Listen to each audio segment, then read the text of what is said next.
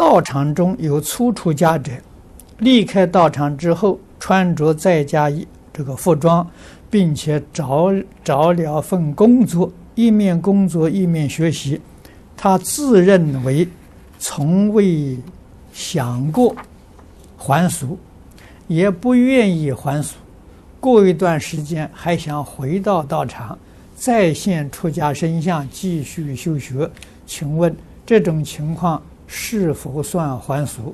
道场应不应该接受他回来？啊，如何界定是否还俗？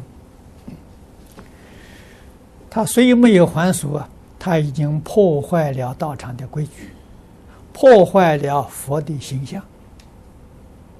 啊，如果你是个正法道场，啊，护持正法，那你就不能够接受他再回来。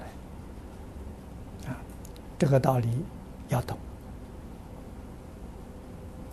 啊，那么也给其他出家人做一个好样子啊。如果有这种行为，这决定要签单啊。签单就是佛经里面讲不恭祝